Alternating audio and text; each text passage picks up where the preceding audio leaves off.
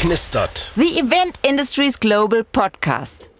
Hallo und herzlich willkommen zu einer neuen Folge von Alufolie knistert. Heute zu Gast bei mir ist Daniel John Riedel. Hallo Daniel John. Danke dir. Schön, dass ich hier sein darf. Ähm, ja, ich äh, freue mich, dass ich hier bin, mit dir sprechen darf. Worüber, weiß ich selber noch gar nicht so genau, ähm, aber bin total gespannt, umso mehr. Ja, wir reden über dich vor allen Dingen. Wir, wir beide haben uns erst heute kennengelernt.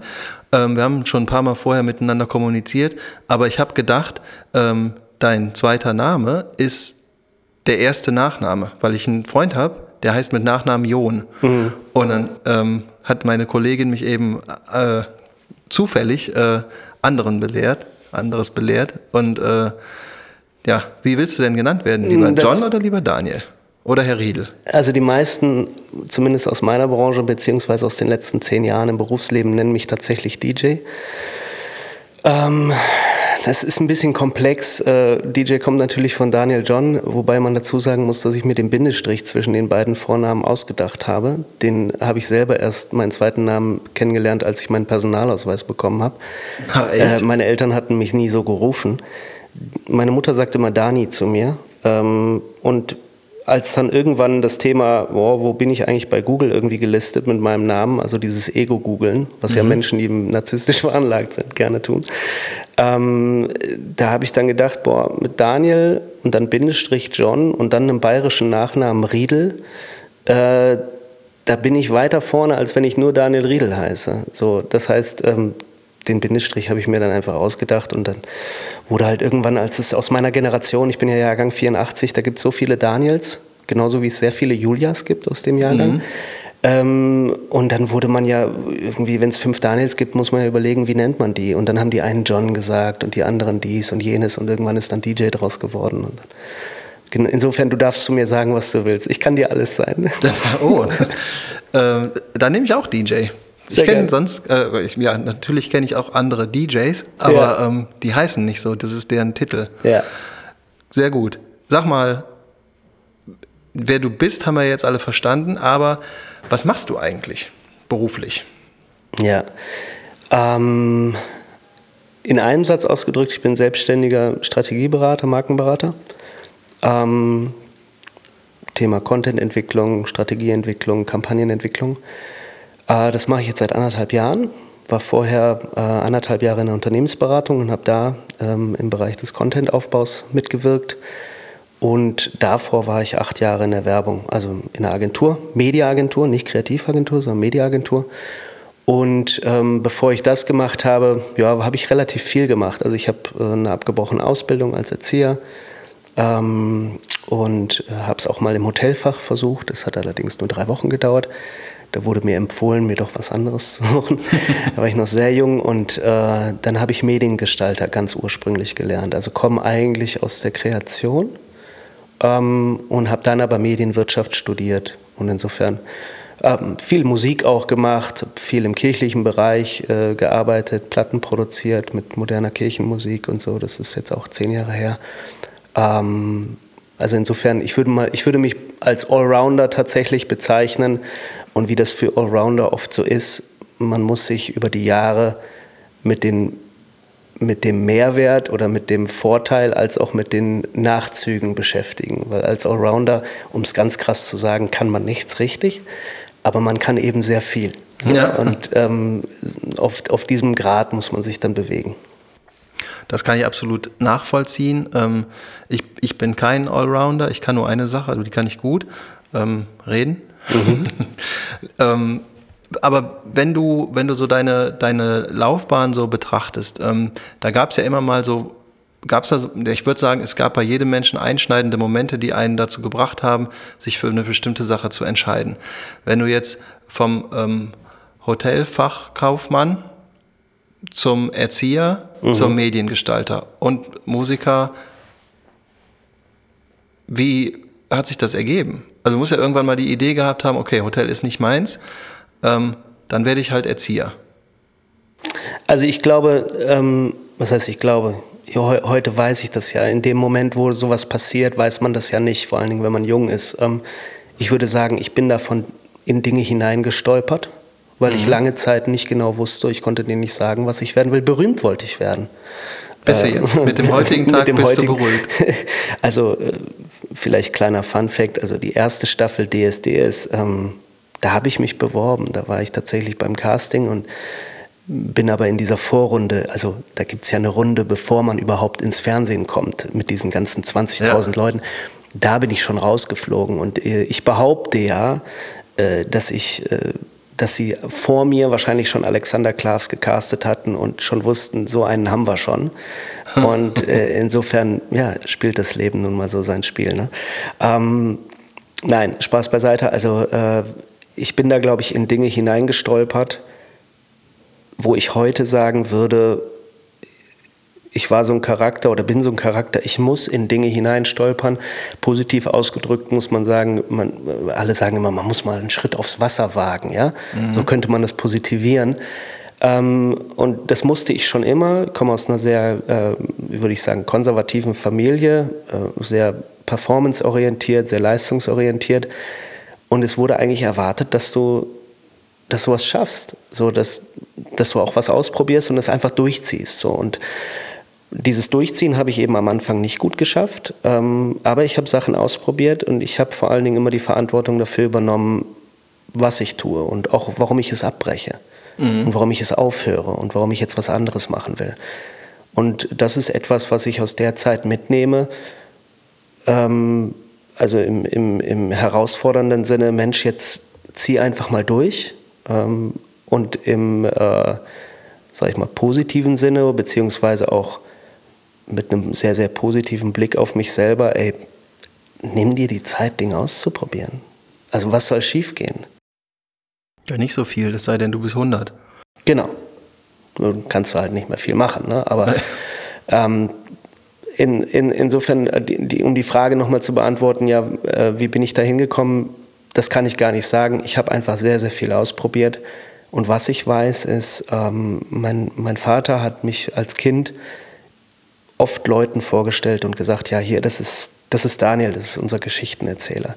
Und das meinte er nicht unbedingt positiv. Mein Vater war eher nicht so ein Geschichtenerzähler.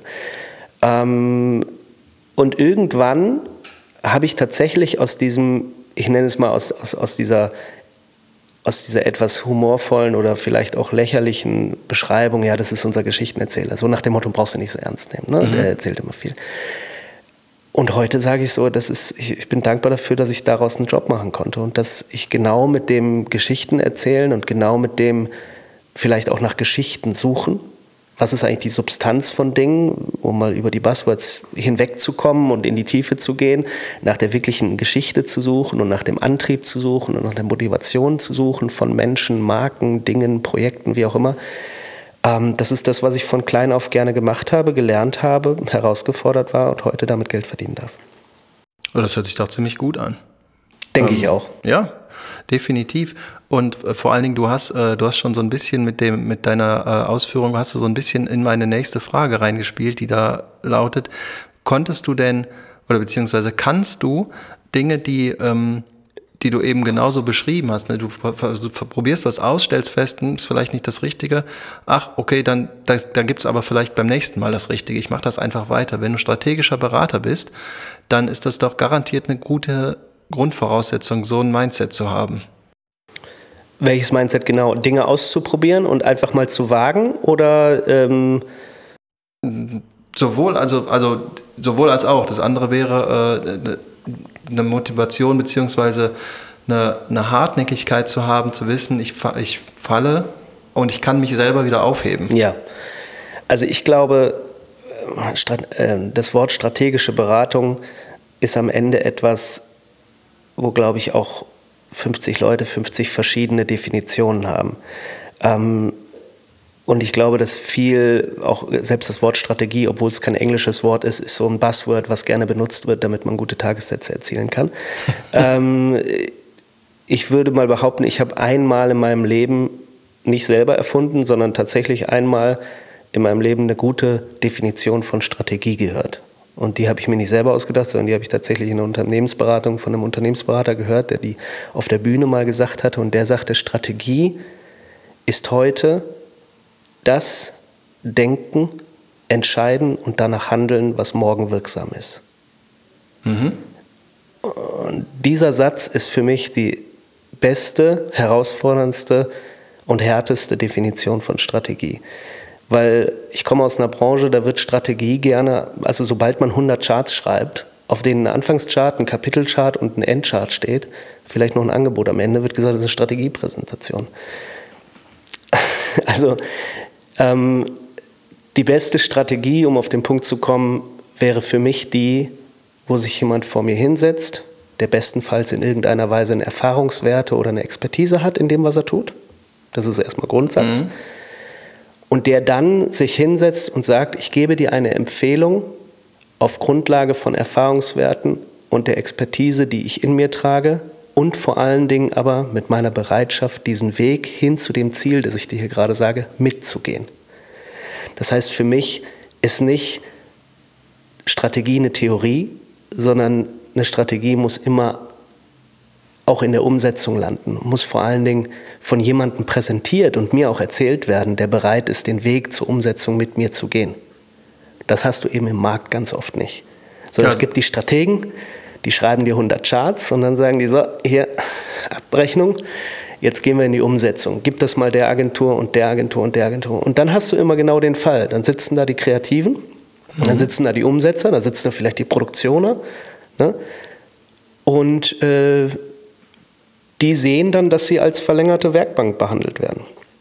Weil, sie, weil strategisch etwas empfohlen wird, was vielleicht in der Umsetzung überhaupt nicht relevant ist oder was, was überhaupt nicht umsetzbar ist oder was überhaupt nicht, was niemals auf die Straße kommt. Mhm.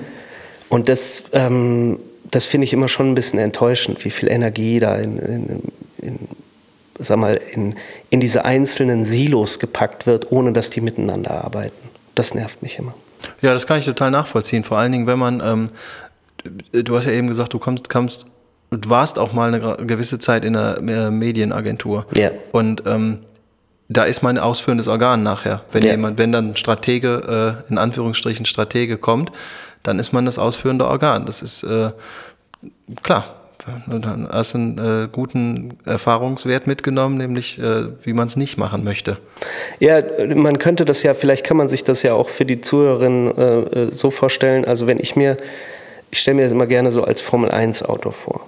So, mhm. und ähm, so ein Formel-1-Auto in seiner Gänze kostet, weiß ich nicht, wie viele Millionen. Ist immer schade, wenn man die dann kaputt gehen sieht. Ne? Ja, das ist oh, doof, ja. meine Herne. Ähm, aber was ist jetzt mal, ich bin jetzt kein Experte für Formel-1-Boliden, aber was ist das günstigste, was ich mir vorstellen kann am Formel-1-Wagen? Höchstwahrscheinlich die Reifen. Und wenn ich mir jetzt so einen Formel-1-Boliden vorstelle, wie der da steht in seiner Millionenpracht, ja, und da sind aber das günstigste Teil, also die Reifen, die machen den vielleicht, keine Ahnung, wenn es so Formel-1-Reifen sind, sagen wir, jeder Reifen kostet 4.000 Euro, 5.000 Euro, von mir aus 10.000 Euro. Aber das mhm. macht den vielleicht 40.000 Euro billiger, ohne Reifen. Das Ding ist immer noch ein paar Millionen wert. Das kommt aber nicht ins Ziel. Das kommt noch nicht mal einen Meter weit, weil am Ende des Tages brauchst du immer, und das ist die Frage Übersetzung auch, gerade wenn man jetzt über, über, über, über Projekte spricht, über Umsetzung, über Events spricht, über, über Strategie spricht, über Kampagnen spricht. Ne? Die Frage ist, ja, Theorie, intellektuelle Leistung, alles super, Ingenieurswesen, boah, und ein Konzept, Wahnsinn. Wo sind die Menschen, die bereit sind, der Reifen zu sein? Mhm. Wer, wer ist bereit, sich an der Seite dran schrauben zu lassen und zu sagen, so jetzt gucken wir, dass das Ding auf den Asphalt kommt. Und die Menschen hast du ganz oft nicht. Und wenn du sie hast, dann sind es oft die schlechter bezahlten und dann sind es oft auch die am wenigsten ernst genommensten. Mhm. Weil da wird, ja, das ist eine ausführende Kraft naja, die machen, die, lass sie jetzt hier, bring das mal auf die Straße. Und ich denke mir manchmal so, ey, zeig den Leuten mal mehr Dankbarkeit für das, was das Ding ins Ziel bringt. So, ne? Ja, ist gut, äh, ist, ist, ist auf jeden Fall ein, ein super Beispiel. Jetzt habe ich das auch verstanden. war das vorher nicht so verständlich, habe ich mich Doch, vor, das, ja. äh, Ich hatte es auch vorher verstanden, aber ich finde das Beispiel trotzdem richtig treffend. Und das, das ist einfach klasse. Du hast absolut recht mit dem, was du gesagt hast. Ähm, ich, ich sehe es ja auch bei, bei den Teams, mit denen wir hier oder mit denen ich arbeite, in, in dem Bereich, in dem ich tätig bin. Ähm, das, das, was ich aus unserer Branche, aus, aus, aus der Messeecke sagen kann, das sage ich schon seit ganz, ganz langer Zeit, weil äh, das habe ich schon erfahren, als ich irgendwie als Projekt-Hiwi irgendwo rumstand und irgendwas, irgendwas gemacht habe, Kartons zusammengelegt. So ein, so ein Projekt in, der, in einer gewissen Größenordnung, das geht nie alleine. Mhm. Nie. Du kannst dich auf den Kopf stellen, ähm, das funktioniert nicht. Und das ist das, was die ganze Sache nachher ausmacht. Und da äh, hast du vollkommen recht, eine, eine, eine sehr hohe ähm, Form der Wertschätzung oder von äh, Respekt, eine Sache, die man einfach sich gegenseitig gegenüber erfüllen muss. Sonst funktioniert es nicht. Genau, und es geht in beide Richtungen. Eben. Also man kennt das ja momentan in unserer Gesellschaft, da wird ganz oft also medial natürlich dann auch ausgeschlachtet und gepusht, aber das ist die Kritik von denen da unten gegenüber denen da oben. Mhm. Ja? Die da oben und die Eliten und bla so. Äh, und auf der anderen Seite hast du, oder anders ausgedrückt, du kennst den alten Spruch, ja, also wir, wir sind hier zu, wir sind hier, wir sind hier vier Indianer, äh, wir sind hier vier Häuptlinge und jetzt brauchen wir noch die Indianer. Ne? Es gibt diesen mhm. Häuptlinge und Indianer. Das sind die, die, Strategen, die Chefs und dann die Indianer, die Umsetzung, die, die, die, die, die Kämpfer, ne? die, die man rausschickt und sagt, so jetzt baller. Ne? Ja. Ähm, ich sag immer gerne, wenn mich Leute fragen, ja, was kriegen wir denn, wenn wir mit dir arbeiten, sage ich Häuptlinge und Indianer. Ja, wie meinst du das? Ja, ich mache halt beides. Ja. Also ich bin halt bereit, in den Dreck zu gehen. Ich bin auch bereit, ich war kürzlich bei einem Kunden in Hannover, äh, haben wir eine Produktion gehabt und ähm, dann habe ich da, das Team war dann weg und so und dann habe ich da aufgeräumt, dann musste Konfetti weggeräumt werden und so ähm, von, von, von so ein paar Slow-Mo-Shots und so.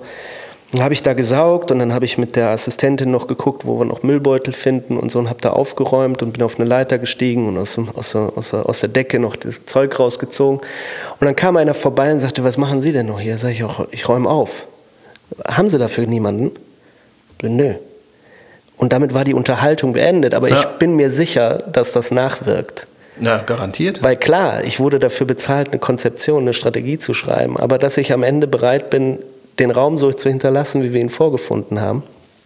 Ähm, ich glaube, das kommt irgendwann zurück und ich glaube, das ist wichtig, diese Haltung zu haben.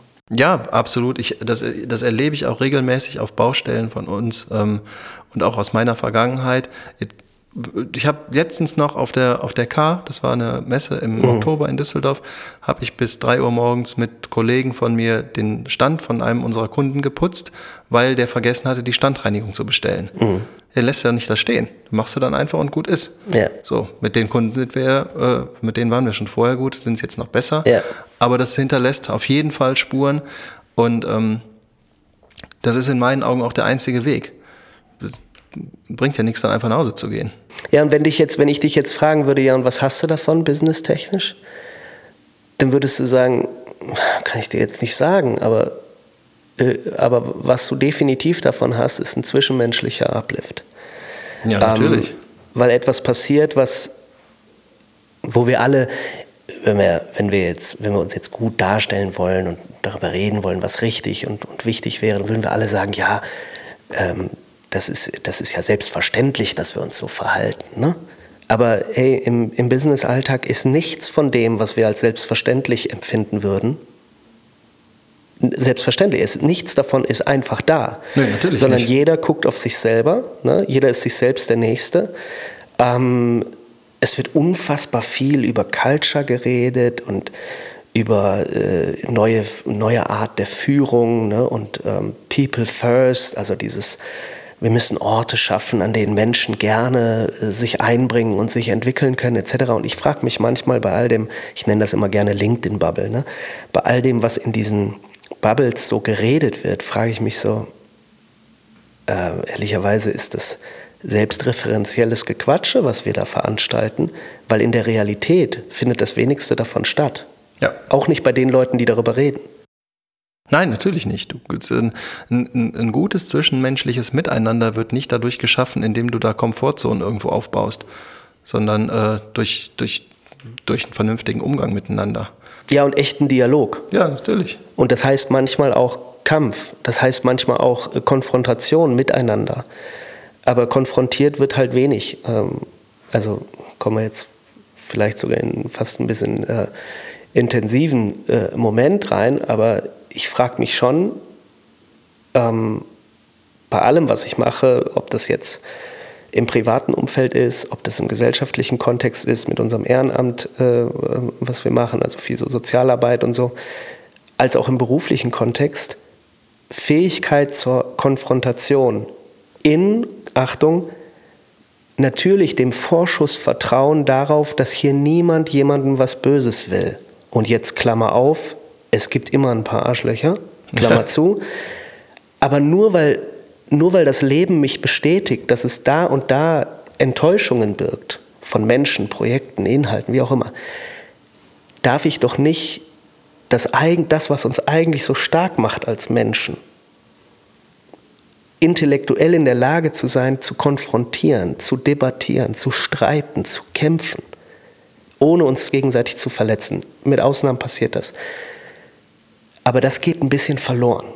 Es gibt es wird wenig in der Mitte, also wo findet Dialog statt? Der findet aktuell, wenn man sich das bildlich vorstellt, genau zwischen uns in der Tischplatte statt. Da findet irgendwo der Dialog statt. Mhm. Ne? Ich spreche was, du sprichst was, irgendwie es begegnet sich, man interpretiert etc. Und die Frage ist, wo sind wir in der Lage, auch im, auch im, im, im Business-Kontext, in Teams, wo sind wir in der Lage, uns in unserer Gegensätzlichkeit, in, uns, in unseren unterschiedlichen Expertisen, tatsächlich als echt und gut und wichtig zu begreifen und wirklich etwas zusammenzuführen, anstatt nur gegensätzliche Meinungen irgendwie hinzustellen und dann zu gucken, wer lauter ist, wer gewinnt, wer mehr Follower hat. Heute gewinnt ja immer der, der mehr Follower hat. Oft, ja. Es geht, es geht, geht wenig um Inhalte. Es geht um die Reichweite. Ja.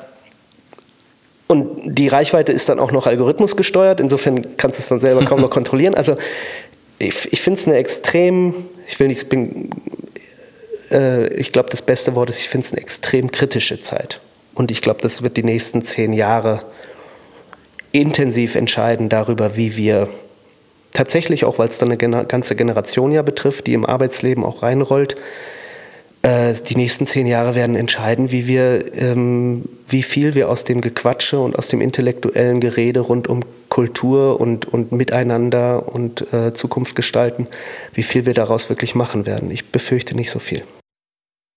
Ja, das, ähm, da bin ich, da bin ich in Teilen leider bei dir, aber wir können das nicht so stehen lassen. Mhm. Ähm, ich glaube, wir könnten uns jetzt noch genau den Rest des Tages über mhm. verschiedene mhm. Themen hier unterhalten. Aber äh, wir sind so gut wie am Ende der Sendung angekommen. Sorry dafür. Na, das ist doch gut, vor allen Dingen, wenn man es nicht merkt, dass es so schnell vorbeigeht. Ähm, hast du einen Tipp, den du deinem 18-jährigen Ich geben würdest, wenn du das alles betrachtest, was du jetzt erlebt hast und der heute vor dir stehen würde? Ja, ähm, mein Tipp wäre, hör besser zu. Mhm. Und, mein, und meine Bestärkung wäre, um auch was Positives diesem 18-jährigen Ich zu sagen, äh, wäre, nimm genau das, was in dir brennt, nämlich Fußstapfen hinterlassen zu wollen, irgendwas hinterlassen zu wollen, was, womit Menschen weiterarbeiten können. Äh, lass dir das nicht ausreden, sondern verfolge diesen, verfolge diesen Traum. Ähm, und der Traum ist tatsächlich ein bedeutungsvolles Leben zu führen. That's it? Vielen Dank dir. ähm, wenn ich jetzt sage, äh, DJ Riedel, hört sich das so ein bisschen an, als wärst du der Cousin von DJ Bobo. Das stimmt. Und vielleicht letzte Anekdote.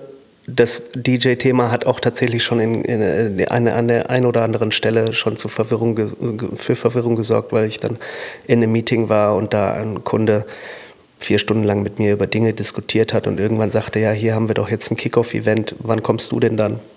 Ich sage, wie, wann komme ich denn dann? ja, um, um 22 Uhr kommt ja der und der Hauptakt. Um 20 Uhr würdest du ja dann Pre-Act sein. Und ich so, ich hab's nicht verstanden. Ja, du bist doch der DJ. Ich sage, naja, ich heiße Daniel Jonner, ich bin ja kein DJ. Ne? Und dann kam diese berühmte Aussage, aber, aber der und der äh, hat gesagt, wir hätten den DJ im Team. Und dann habe ich irgendwann ein Organigramm gesehen, wo mein Gesicht drauf war, unten rechts. Und da stand tatsächlich DJ einfach nur. Und- kein Nachname, kein Vorname, es stand nur DJ. Und insofern hatte der gedacht, dass da ein DJ mit im Team ist, ja. ist, ich meine, liegt auf der Hand, ist aber trotzdem extrem lustig. Ja, ja, ja, ja absolut. Es passiert. Deswegen auch der Hashtag, ich bin DJ. Aber äh, zum Abschluss darf ich dir vielleicht, vielleicht auf die äh, letzte Frage noch äh, ergänzend beantworten. Ich habe hier so ein Armband, da steht Hashtag Tours drauf. Das gebe ich dir gerne noch mit. Vielleicht fasst das zusammen. Hoffentlich Danke. das, was ich geteilt habe. Äh, Im besten Fall Dinge umsetzen und nicht nur drüber reden. Vielen Dank. Ähm, obligatorische letzte Frage. Magst du noch jemanden grüßen? Ja, Okay, wen? Martin Miron. Ja, der freut sich bestimmt, wenn er das denn hört. Wird er. Wir, aktuell ist er im Urlaub, aber irgendwann wird das hören. Ja, davon gehe ich auch aus. Also, vielen Dank, dass du da warst. Ähm, wir sind am Ende der Sendung angekommen. Ich mache jetzt die Musik an. Wenn ihr etwas über DJ Riedel wissen wollt, dann findet ihr alle Infos dazu in den Show Notes. Und ansonsten, glaube ich, auch sonst im Internet. Vielen Dank fürs Zuhören. Ich hoffe, wir sehen uns bald mal wieder. Macht's gut. Tschüss.